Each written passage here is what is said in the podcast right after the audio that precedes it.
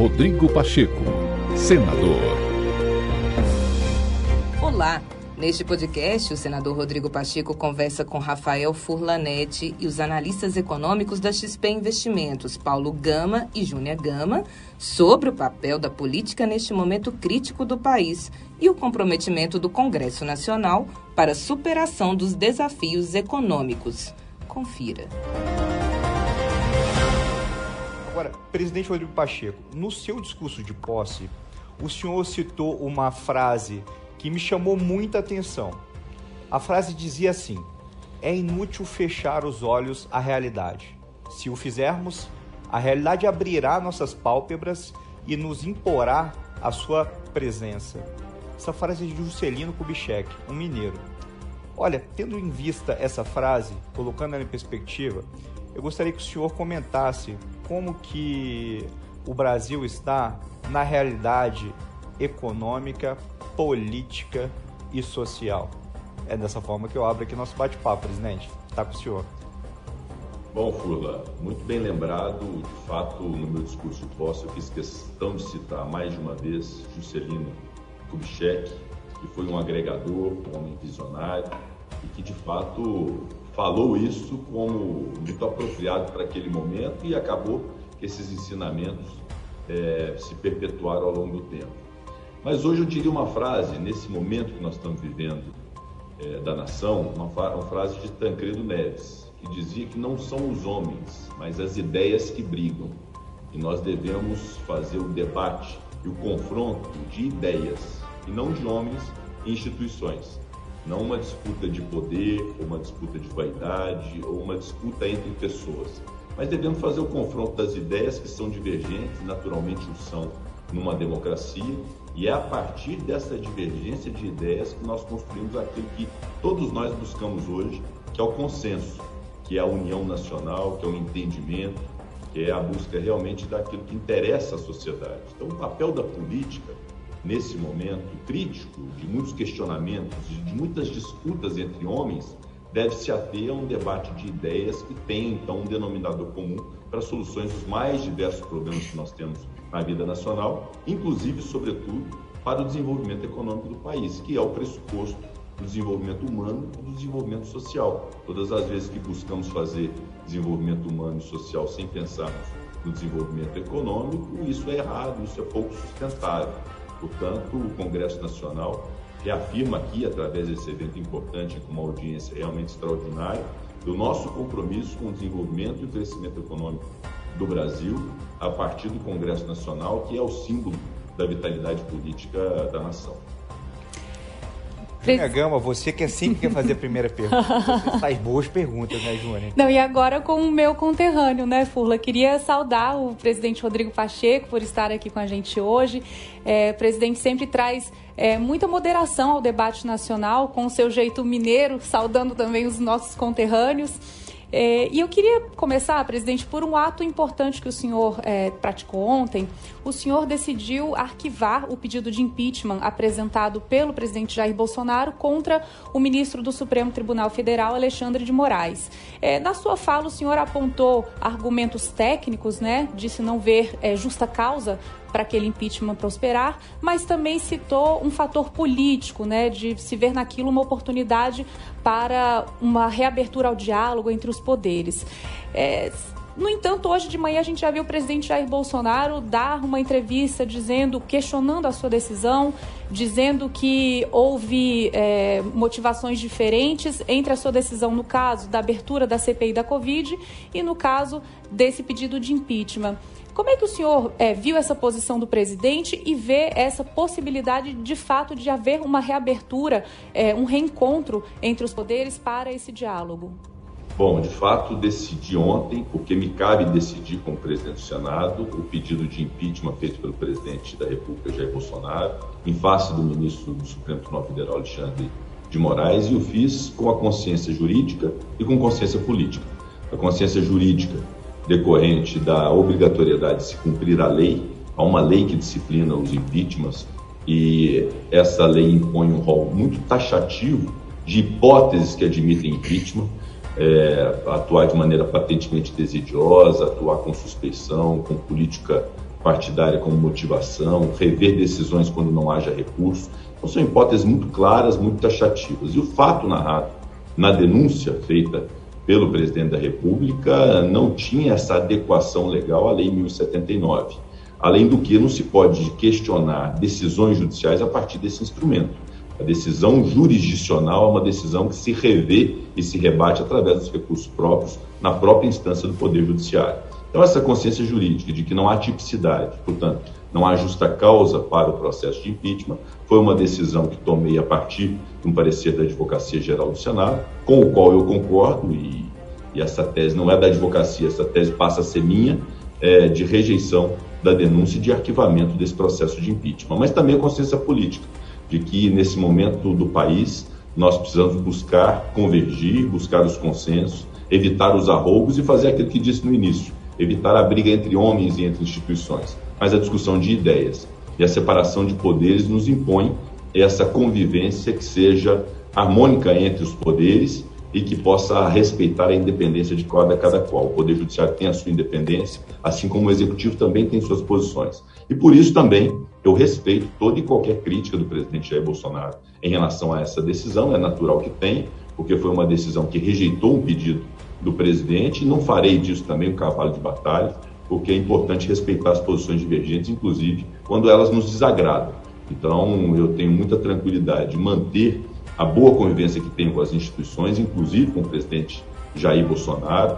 Tenho absoluta convicção que não é nada pessoal dele em relação a mim, tampouco é nada pessoal meu em relação a ele, mas realmente uma decisão que precisava ser tomada à luz de critérios jurídicos e à luz de critérios políticos que norteiam o processo de impeachment. E disse, repito, que é um momento de nós termos realmente como um marco, eventualmente, restabelecimento das boas relações para fazer o que a sociedade espera de nós, que é conter inflação, conter alta de juros, conter câmbio, resolver os problemas da fome, da miséria, do desemprego. São pautas importantes e essenciais que é o que a sociedade espera do mundo político. Presidente, vou, vou pegar esse gancho que você falou de ideias, né? E o Paulo Gama aqui, meu analista político, um cara brilhante, que eu tive o prazer de conhecer, hoje ter como colega de trabalho, conheci ainda como jornalista o Paulo Gama. Verdade. E falando de ideias, a gente tem duas ideias de reforma tributária dentro da Câmara e uma no Senado, é isso, Paulo? É isso que eu queria lhe perguntar, presidente, registrando aqui nossas boas-vindas também. É, enfim, a gente tem duas propostas em tramitação no Congresso, uma, como o Rafael lembrou, em tramitação na Câmara dos Deputados, que trata né, da reforma do imposto de renda, e o senhor tem dado vazão ali à discussão é, da PEC 110, que trata da tributação sobre consumo. Eu lhe pergunto é, se há espaço para essas duas discussões é, ao mesmo tempo, se o senhor vê alguma possibilidade de que a proposta de reforma do imposto de renda avançando na Câmara tenha também espaço para tramitar no Senado e se há de alguma maneira perspectiva de uma reforma constitucional aprovada pelo Senado também ter espaço para tramitar na Câmara ou se as duas discussões concomitantes vão acabar se anulando é, e dificultando a aprovação de qualquer uma das duas. Eu acho que essas duas discussões e outras tantas cabem no ambiente da discussão. Isso é papel do parlamento discutir ideias, as propostas, ainda que sejam divergentes, para se chegar ao final num consenso. Esse consenso se faz a partir da expressão da maioria da Câmara dos Deputados e do Senado Federal, no final das contas, a maioria do Congresso Nacional. É, há no Congresso Nacional, especialmente no Senado, uma proposta de emenda à Constituição, que é tida como uma reforma tributária ampla que busca unificar impostos federais, o ICMS e o ISS. Lembrando que o ICMS é um fator de grande instabilidade jurídica, de insegurança jurídica. Então, houve desde sempre uma intenção de se fazer uma proposta tributária ampla que alcançasse realmente aquilo que se busca numa reforma tributária, que é a simplificação, a desburocratização, a previsibilidade e a estabilidade, inclusive para atrairmos investimentos no, ao Brasil. E há projetos que são projetos pontuais, tidos pelo Ministério da Economia como aquilo que se poderia fazer nesse momento, que é a reforma do imposto de renda, a unificação do PIS e COFINS e a rediscussão referente ao IPI. Nós respeitamos também essas iniciativas, considero até que possa haver pontos positivos nisso, mas nós temos sempre que avaliar se o caminho do Brasil deve ser uma reforma ampla em relação à matéria tributária para poder dar essa simplificação que a sociedade deseja, ou simplesmente um projeto que visa discutir apenas um imposto, especialmente quando se tem uma interpretação por parte do setor produtivo, por parte dos estados e dos municípios, dos prefeitos, inclusive, assim se manifestando, no sentido de que o aumento de imposto consubstanciado na alteração do imposto de renda, por exemplo, uma tributação sobre dividendos, sem que haja a compensação, que seja uma compensação sistêmica em toda organização do sistema é, tributário, isso não seria razoável, não seria justo. Então essas discussões elas acontecem, a Câmara tem o seu papel, o Senado também tem, ambas têm a sua independência enquanto casa legislativa, e eu acredito muito que não obstante nós estejamos num ano é, pré-eleitoral e que tenhamos dificuldades numa reforma que é altamente complexa, que podemos chegar ao final com medidas concretas e eficientes para a simplificação tributária nacional. E a minha posição pessoal, que não é necessariamente a posição do Senado, e o Senado em algum momento se pronunciará a respeito disso, por isso estou levando adiante a PEC 110, é que nós devíamos fazer uma reforma ampla no Brasil, realmente para que haja uma unificação tributária, obviamente corrigindo distorções na proposta e ao longo do tempo, o que acho que é isso que a sociedade precisa no Brasil. Júnior Gama. Presidente, eu queria trazer um tema que foi levantado hoje pelo presidente do Supremo Tribunal Federal, o ministro Luiz Fux, aqui na nossa Expert XP mais cedo.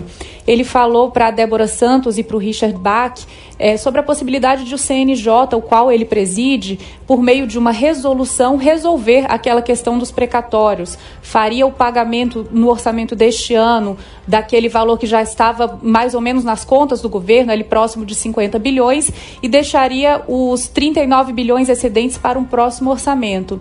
É, de certa forma, isso faria com que a PEC dos precatórios que foi apresentada pelo governo não fosse mais necessária. Queria a sua opinião sobre essa solução que foi trazida pelo ministro Luiz Fux. Eu considero que esse tema tem três valores que precisam ser considerados, colocados na balança e buscar ter para esses três valores o mesmo espaço, ou espaço comum.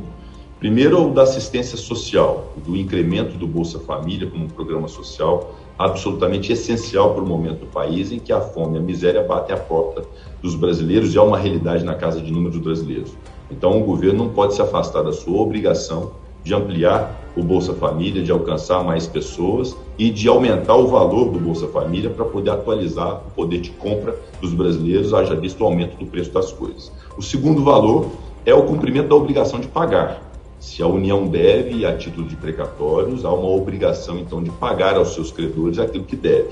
E o terceiro é o da responsabilidade fiscal, igualmente importante, de se observar o teto de gastos públicos é, que é coisa de país sério. Nós optamos por impor, o Congresso Nacional estabeleceu o teto de gastos públicos, culminado com uma proposta de emenda à Constituição, que foi a PEC emergencial, que culminou na emenda constitucional 109, para poder estabelecer um protocolo fiscal para o momento de crise. Repito, isso é coisa de país sério que obedece à responsabilidade fiscal. Então, são três valores que precisam ter uma fórmula para poder se encaixarem e se adequarem ao orçamento público à necessidade nacional. Eu acredito muito na capacidade do Ministério da Economia, em conjunto com diversos outros atores, inclusive o Tribunal de Contas da União, o Supremo Tribunal Federal e o CNJ e o próprio Congresso Nacional, na solução disso, é algo que nós estamos conversando, dialogando e buscando um consenso para poder resolver esse problema.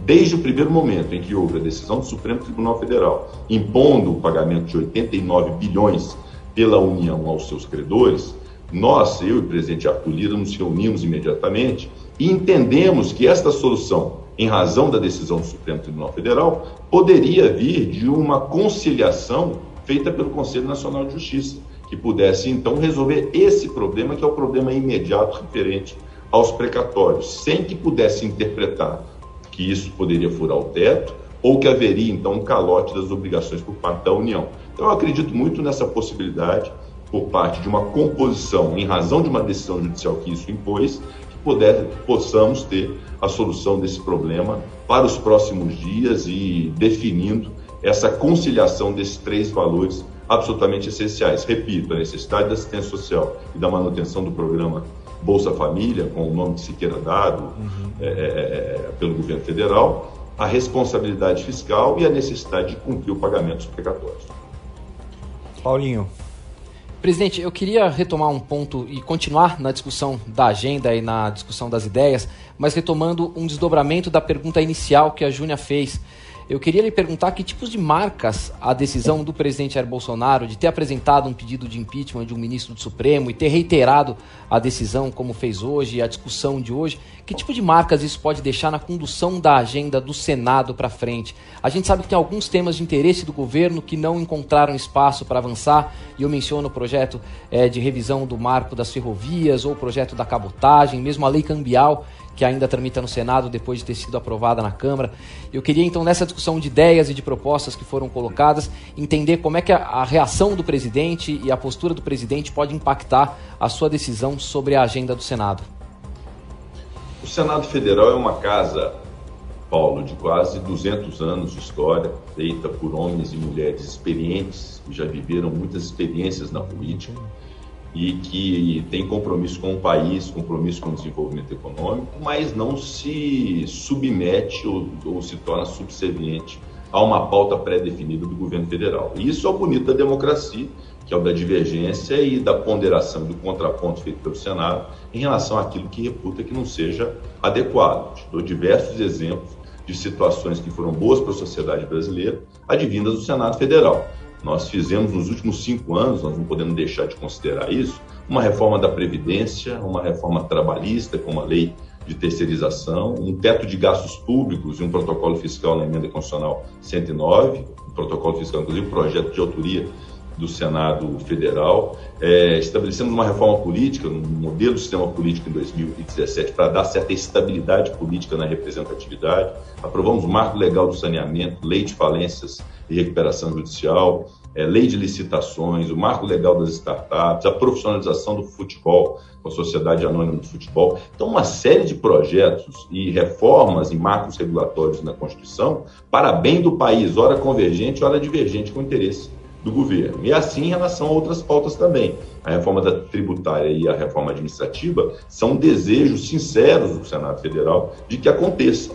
E esperamos muito que haja também por parte do governo federal esse mesmo compromisso. Esses projetos que você citou, na verdade, não que o Senado seja contra esses projetos, é porque o Senado tem buscado também afirmar suas posições e buscado um entendimento com o governo em relação à lei cambial, a BR do mar, que é a lei de cabotagem, e o marco legal das ferrovias, o projeto de lei do Senado 261, para que haja algum consenso que estados da federação não sejam prejudicados, setores inteiros não sejam prejudicados, a pretexto de uma reformulação que pode não ser boa. Então, esse é um amadurecimento próprio do processo legislativo. Eu tenho muita tranquilidade para dizer que todos esses três projetos que você disse, eles serão apreciados pelo Senado e acredito até que sejam aprovados. É, ressalto também algo que interessa sobretudo ao setor de vocês, que é a autonomia do Banco Central, um projeto também de autoria do Senado Federal, e que eu fiz questão na judicialização dessa lei no Supremo Tribunal Federal, agora em julgamento, ontem é, foi iniciado esse julgamento sobre a inconstitucionalidade possível dessa lei de autonomia do Banco Central, eu fiz questão, como presidente do Congresso Nacional, de subscrever eu mesmo um memorial que entreguei aos 11 ministros do Supremo Tribunal Federal, sustentando a constitucionalidade e a importância dessa lei para o Brasil. Então, o Senado está absolutamente antenado e aderente à pauta de desenvolvimento do país. Em relação à sua pergunta inicial, quanto a marcas que esse pedido de impeachment possa gerar é, nas relações, eu vou dizer que marcas são cicatrizadas. E essa marca também será cicatrizada porque somos experientes e patriotas suficientes para poder restabelecer o diálogo e discursar e conversar aquilo que interessa à sociedade brasileira. Tem, tem uma frase também, já que a gente está falando de Juscelino, presidente, que é o seguinte: o perdão é a marca da grandeza sobretudo quando se tem em vista um objetivo mais alto. Juscelino Kubitschek, bem pertinente para esse comentário aí que o senhor fez agora.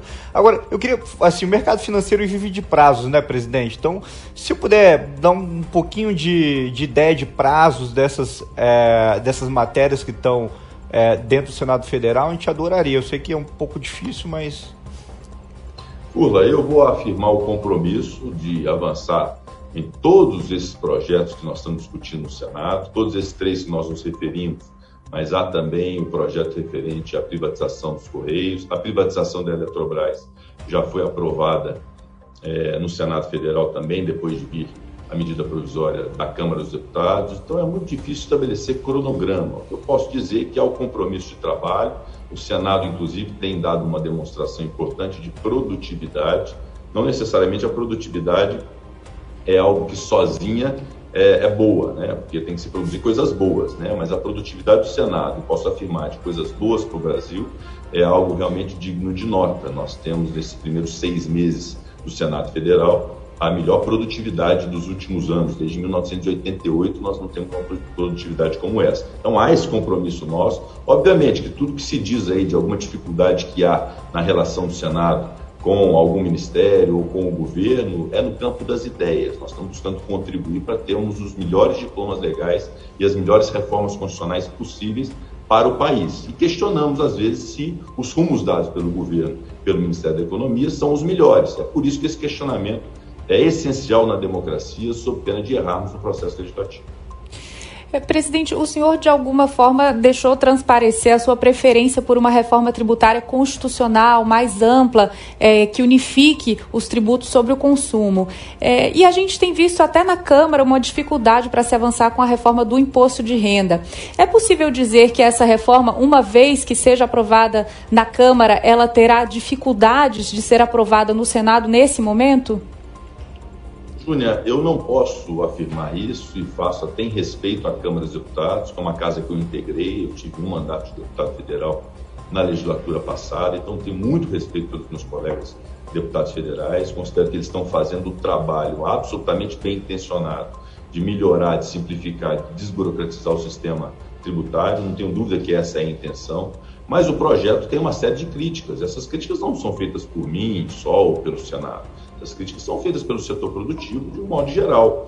Essas críticas são feitas pelos governadores, pelos prefeitos municipais, pelos especialistas de economia em matéria tributária, é, advogados tributaristas, é, inclusive órgãos de controle de, representação do Estado em matéria tributária. Portanto, é, é bom ouvir e identificar se esse é o caminho ou não. É óbvio que eu respeito a posição, insisto nisso, dos deputados federais. A decisão tomada pela Câmara, obviamente, será respeitada com apreciação pelo Senado Federal, mas não posso me comprometer com um resultado absolutamente idêntico ao que a Câmara decidir. Isso vai ser objeto de uma discussão que começa no Colégio de Líderes do Senado, depois vai para comissões do Senado Federal e até que, enfim, vai ao plenário do Senado Federal. Os 81 senadores são soberanos para decidir. E a democracia se define através do critério da maioria. O que a maioria decidir vai prevalecer. Lembrando que o que o Congresso Nacional decidir em matéria tributária, de reforma tributária, seja esse projeto de lei, seja uma reforma ampla, como eu defendo, através da PEC 110, era muito importante, ou uma conceituação que todos podem contribuir que o Poder Executivo, em especial através da Receita Federal, e o Poder Judiciário, em especial através do Supremo Tribunal Federal, respeitem a decisão do Congresso Nacional e deem a estabilidade necessária nas relações tributárias, porque de nada adianta nós depositarmos todas as fichas numa mudança do sistema tributário, isso ser judicializado ou haver é, interferência através de interpretações dúbias e diferentes da Receita Federal. Então, a reforma tributária é um compromisso de todos os poderes e um compromisso da sociedade para se dar estabilidade ao sistema tributário nacional.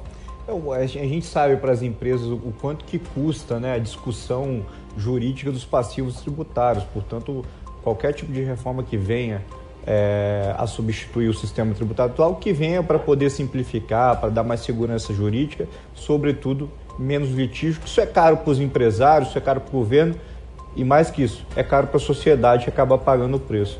Agora, presidente, você me disse que a reforma do IR saindo da Câmara no Senado Federal, ela vai passar por comissão, diferente da Câmara que foi direto para o plenário. É, é, correto isso?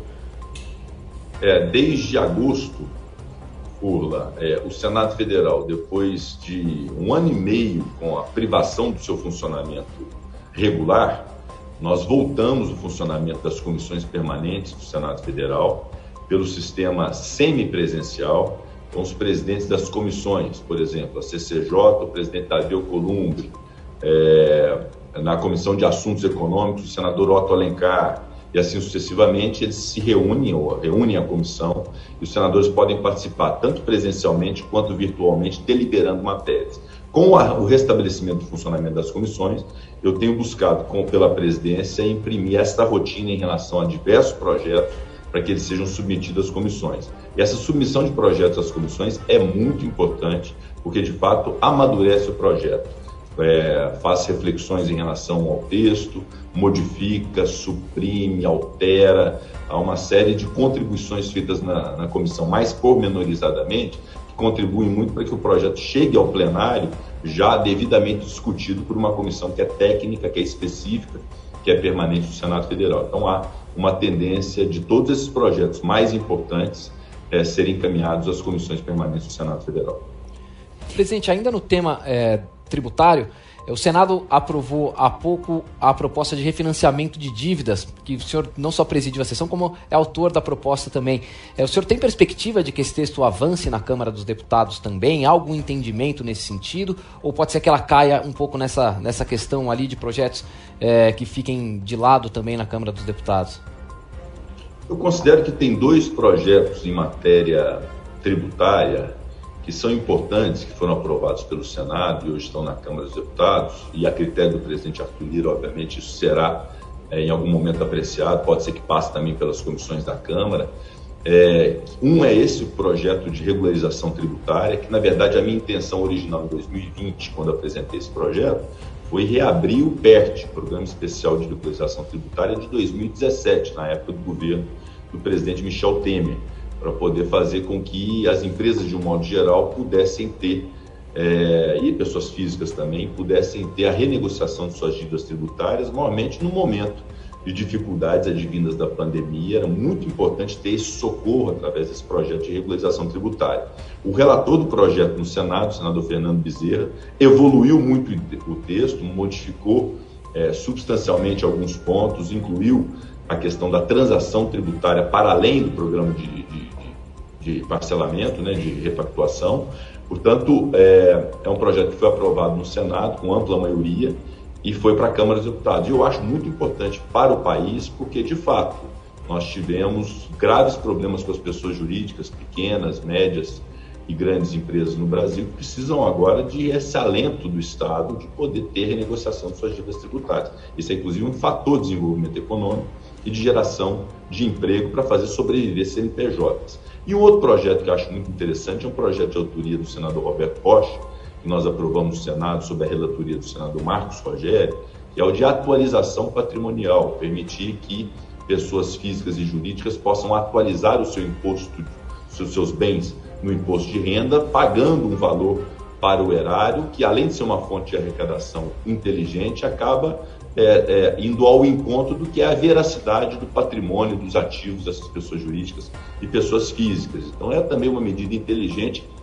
insisto, inclusive de arrecadação, embora hoje o problema do governo não seja tanto a arrecadação, hoje vi uma notícia de uma arrecadação extraordinária por parte do governo federal, mas é um projeto inteligente, simplificador, que eu acho que vale a pena também a Câmara evoluir. Presidente, eu queria voltar na questão dos precatórios é, para que o senhor dê uma posição sobre se essa alternativa trazida pelo ministro Luiz Fux prosperar, né, essa media, mediação do CNJ, se ela for adiante, na sua avaliação, seria preciso ainda assim manter a avaliação, a apreciação dessa PEC dos precatórios no Congresso? Ou nesse caso, não seria preciso para manter aqueles três pontos que o senhor mencionou, que é a responsabilidade fiscal, viabilizar um programa de renda mais robusto e fazer o pagamento das dívidas que foram decididas pela Justiça? É, Júnior, depende do que se queira fazer e do ponto de vista, especialmente do governo federal, que é o devedor dos precatórios, né? e obviamente com a presença dos credores que deverão anuir também nessa composição. Se for para dar solução ao problema que nós temos hoje, referente ao orçamento de 2022, da obrigatoriedade do pagamento de 89 bilhões de reais por parte da União, a composição no CNJ é das medidas mais inteligentes e eu acho que ela deveria evoluir desde sempre, desde o início, eu tenho afirmado isso, essa importância, já que advém de uma decisão judicial, se faça uma composição na instância própria para resolver esse problema dos precatórios para agora.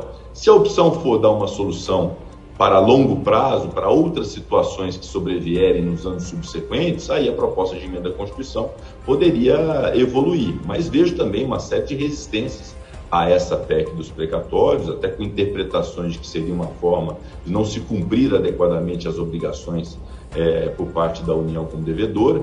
Portanto, eu considero que nós temos apostar as fichas nesse momento a solução do problema que nós temos para hoje, de fato, advindo essa decisão do Supremo Tribunal Federal, a proposta do ministro Luiz Fux, que é também a proposta do Legislativo, é uma proposta inteligente de solução desse conflito imediato para fazer conciliar todos esses valores que eu disse, a necessidade do programa social do Bolsa Família, a necessidade do Auxílio Brasil, e agora é, é foi dada outra nomenclatura, o Auxílio Brasil, é, a responsabilidade fiscal e a solução do problema dos precatórios da União. Pegando esse ponto da responsabilidade fiscal, presidente, é, o governo apontou na reforma do imposto de renda uma fonte para financiar esse novo programa social é, e justamente para fazer o cumprimento da lei de responsabilidade fiscal. A gente tem visto essas dificuldades no avanço da reforma do imposto de renda na Câmara, é, no Senado. Imagino também que a situação não seria menos difícil. Então, como é que o senhor vê a criação desse novo programa nos valores que vêm sendo apontados pelo governo, ali na média de 300 reais para é, 17 milhões de famílias?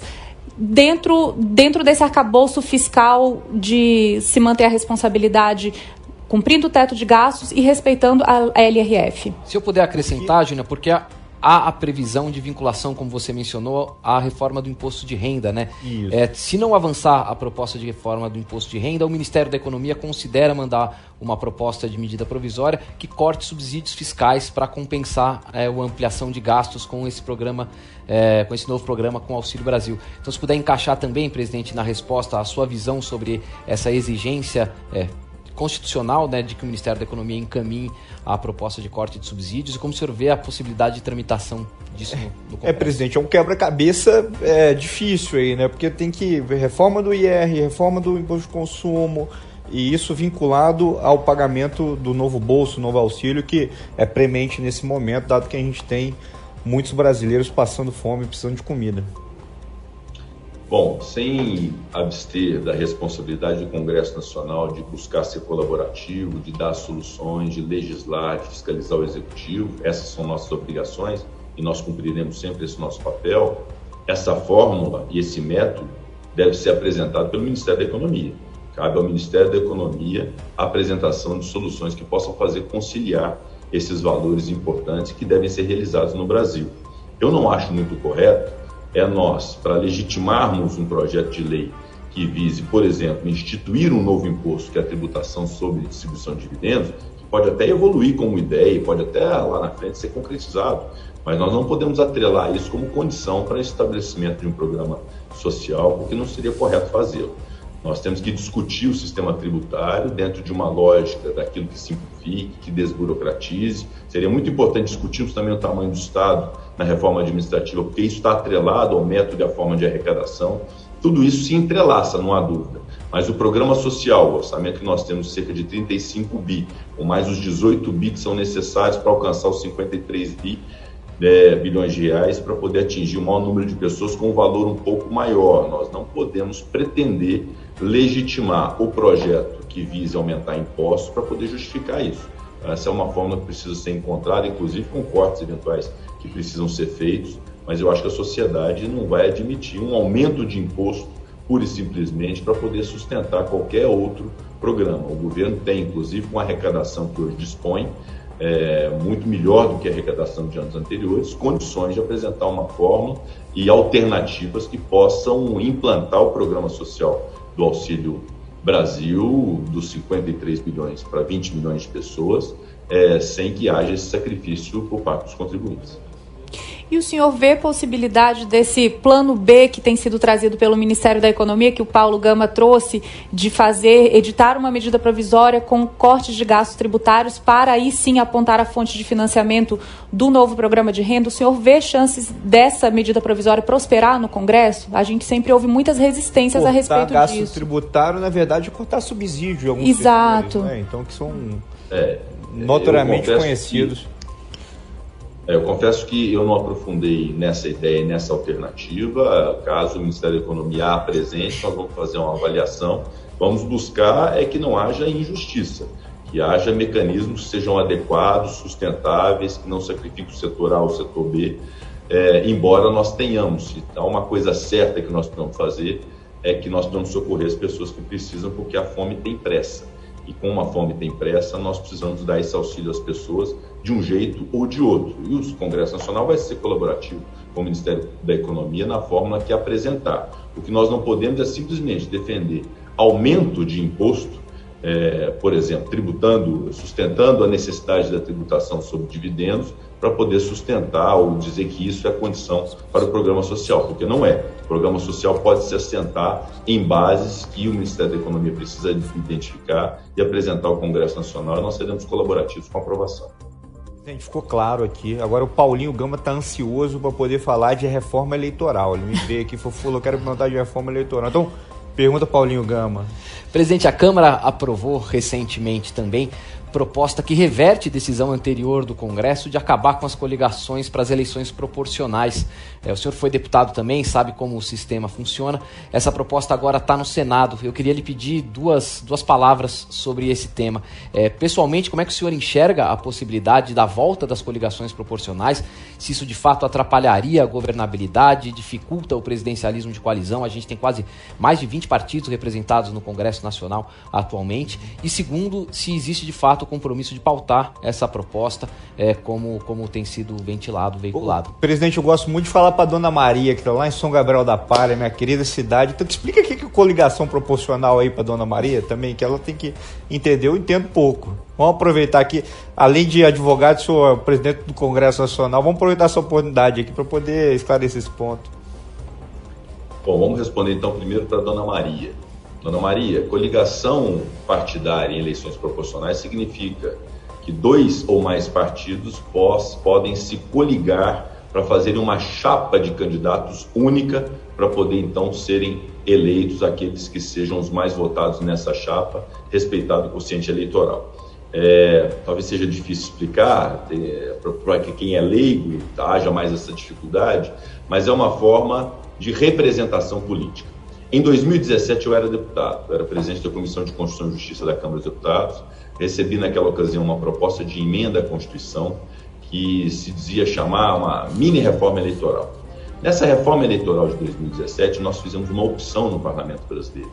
Fizemos a opção de que as eleições proporcionais, ou seja, as eleições de vereadores, deputados estaduais deputados federais, seriam eleições em que os partidos não poderiam se coligar porque cada partido é importante ter o seu corpo, ter sua identidade, ter suas causas ter os seus candidatos, individualmente. Ao mesmo tempo que nós acabamos com as coligações partidárias em 2017, nós estipulamos uma cláusula de barreira, uma cláusula de desempenho, e jogamos isso ao longo do tempo, nas próximas eleições. Ninguém foi pego de surpresa, para que cada partido pudesse se organizar para poder ter, então, o cumprimento da cláusula de desempenho. O que, que o cumprimento da cláusula de desempenho para o partido é importante?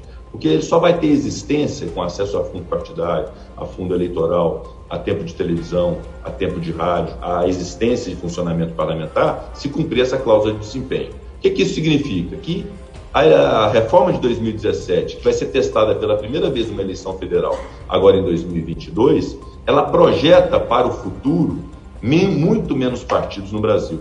Nós teremos, imagino, cerca de 10, 12 partidos, ao invés dos mais de 30 que nós temos hoje. Então foi uma proposta que nós todos reconhecíamos naquele momento, era uma proposta inteligente, democrática, que melhorava a representatividade, que melhorava a política brasileira. A minha opinião sempre foi essa, a de perpetuar, de ma manter a opção feita de 2017, ou seja, eleições proporcionais, sem coligações partidárias, com a cláusula de barreira e de desempenho, para que daqui a pouco nós tenhamos menos partidos no Brasil. A Câmara iniciou uma discussão de modificação desse sistema, primeiramente com a ideia do distritão, aqueles simplesmente mais votados fossem eleitos. Isso acaba aniquilando partidos políticos e o próprio conceito de representatividade política, dá lugar ao individualismo político de candidatos sem é, organização e sem é, plataformas ideológicas de partidos políticos, que hoje de fato os partidos não têm mas o projeto visa justamente ter no futuro, essa é a razão de ser do projeto de 2017. Então o distritão foi rejeitado pelos deputados. E aí, como alternativa, veio essa possibilidade da retomada das coligações. Eu tenho afirmado sempre a minha posição, que é desde sempre, eu votei contra o distritão quando eu era deputado, votei a favor do fim das coligações quando eu era deputado e mantenho essa minha mesma posição desde sempre, ainda que respeite as decisões e a posição dos deputados federais a maioria, inclusive, de retomada das coligações. Mas eu tenho um pensamento diferente desse e o compromisso que tenho em respeito ao presidente da Câmara, a Lira, aos meus colegas deputados federais, os 503 deputados federais, é que tenhamos uma apreciação pelo Senado Federal que tenhamos então a apreciação e a votação daquilo que a Câmara decidiu para saber se mantemos a regra de proibição das coligações ou restabelecemos as coligações partidárias. Então a votação é um desejo que tenho, um compromisso que fiz e quero ver pautado e apreciado pelo Senado Federal e vamos ver qual vai ser a decisão da maioria do Senado Federal. Presidente, a gente está chegando ao final e aí eu queria fazer uma reflexão. Talvez a gente está num dos melhores anos em termos de resultado fiscal, em termos de balança comercial. 80% das empresas que estão na bolsa reportaram resultados melhores, mas existem desafios, desafios do lado social, desafios em uma série de setores que a gente tem que cuidar. E eu gostaria que o senhor passasse uma mensagem aqui nesse final sobre como o senhor, como presidente do Congresso Nacional, é, pode, de alguma forma, tranquilizar o brasileiro e a brasileira de que o Congresso está fazendo sua parte e que a gente vai rumar novamente aí para o crescimento, que no final das contas é isso que beneficia a Dona Maria lá na ponta, é o crescimento, a inflação baixa e por aí vai. Obrigado, presidente. Obrigado, Furla. Na verdade, a cidadania, ela não é uma atitude, ela não vem com atitudes passivas. Né? Na verdade, uma ação permanente que nós temos que fazer para poder melhorar a cidadania. Melhorar a cidadania como fundamento que é da República, melhora a dignidade da pessoa humana, as condições que as pessoas têm, a própria soberania nacional, tudo isso é valorizado. Nós temos que trabalhar muito por isso. As coisas não estão bem, nós devemos reconhecer que os números no Brasil, a respeito de alguns números, como você citou, possam revelar algum tipo de positividade, eu também não quero defender aqui o negativismo, não, eu quero constatar o fato de que nós temos hoje o preço das coisas muito elevado, um câmbio é muito alto, que tem forçado inclusive o aumento do preço dos combustíveis e com isso acaba gerando a inflação, porque isso, esse aumento agrega numa, numa cadeia produtiva inteira. Então nós temos que ter muita atenção a isso. E essa atenção vem com ações, como eu disse, ações permanentes para poder conter isso. Mas a base disso tudo, para além das boas ideias, para além das boas ações, é o mínimo de pacificação, é o mínimo de estabilidade. É fundamental, eu tenho lutado e trabalhado muito duramente, Fula, aqui no Congresso Nacional, para que tenhamos um ambiente de diálogo, de troca de ideias, de troca de informações, de objetivos comuns. É, é, apartar as instituições, ou estabelecer a briga entre os homens e não entre as ideias, como eu disse no início, é algo que não vai servir o Brasil porque o Estado democrático de direito, quando é questionado, o Estado de direito ou a democracia, isso é ruim, isso se reverte, se reflete na economia, sem dúvida alguma. Quando alguém que quer investir no Brasil identifica que as instituições não estão pacificadas, que as coisas podem não andar bem no Brasil, isso tudo é muito ruim. Então, uma base importante disso, e o Congresso Nacional não se furtará é, desta obrigação é de buscar o restabelecimento da boa relação entre os poderes da República, entre as instituições, e esperamos muito que os demais poderes, diga-se Supremo Tribunal Federal como expressão máxima do Poder Judiciário e o presidente Jair Bolsonaro como expressão máxima do Poder Executivo, possam ter essa compreensão de que há um objetivo comum nosso é, a ser resolvido. O nosso inimigo não está entre nós, o nosso inimigo é o preço do feijão, é o preço do gás de cozinha, é o preço do arroz, é o preço do combustível, é a luz elétrica que está mais cara e isso sacrifica a pessoa pobre. Então, é, essa lógica nós temos que implementar e o que nós não podemos permitir é o negativismo no Brasil, como nós permitimos em algum momento negacionismo de pandemia, esse negativismo de que nada dá certo. As coisas podem dar muito certo no Brasil se nós tivermos esse mínimo de estabilidade de pacificação, essa maturidade política e de uma responsabilidade comum com os verdadeiros problemas do Brasil. Presidente, obrigado. Em nome da XP, em nome de todos os nossos espectadores, um forte abraço a você, a todos os senadores, um abraço ao Congresso Nacional e até a próxima época. Só me chamar. Um abraço grande. Obrigado. Obrigado, presidente. Rodrigo Pacheco, senador.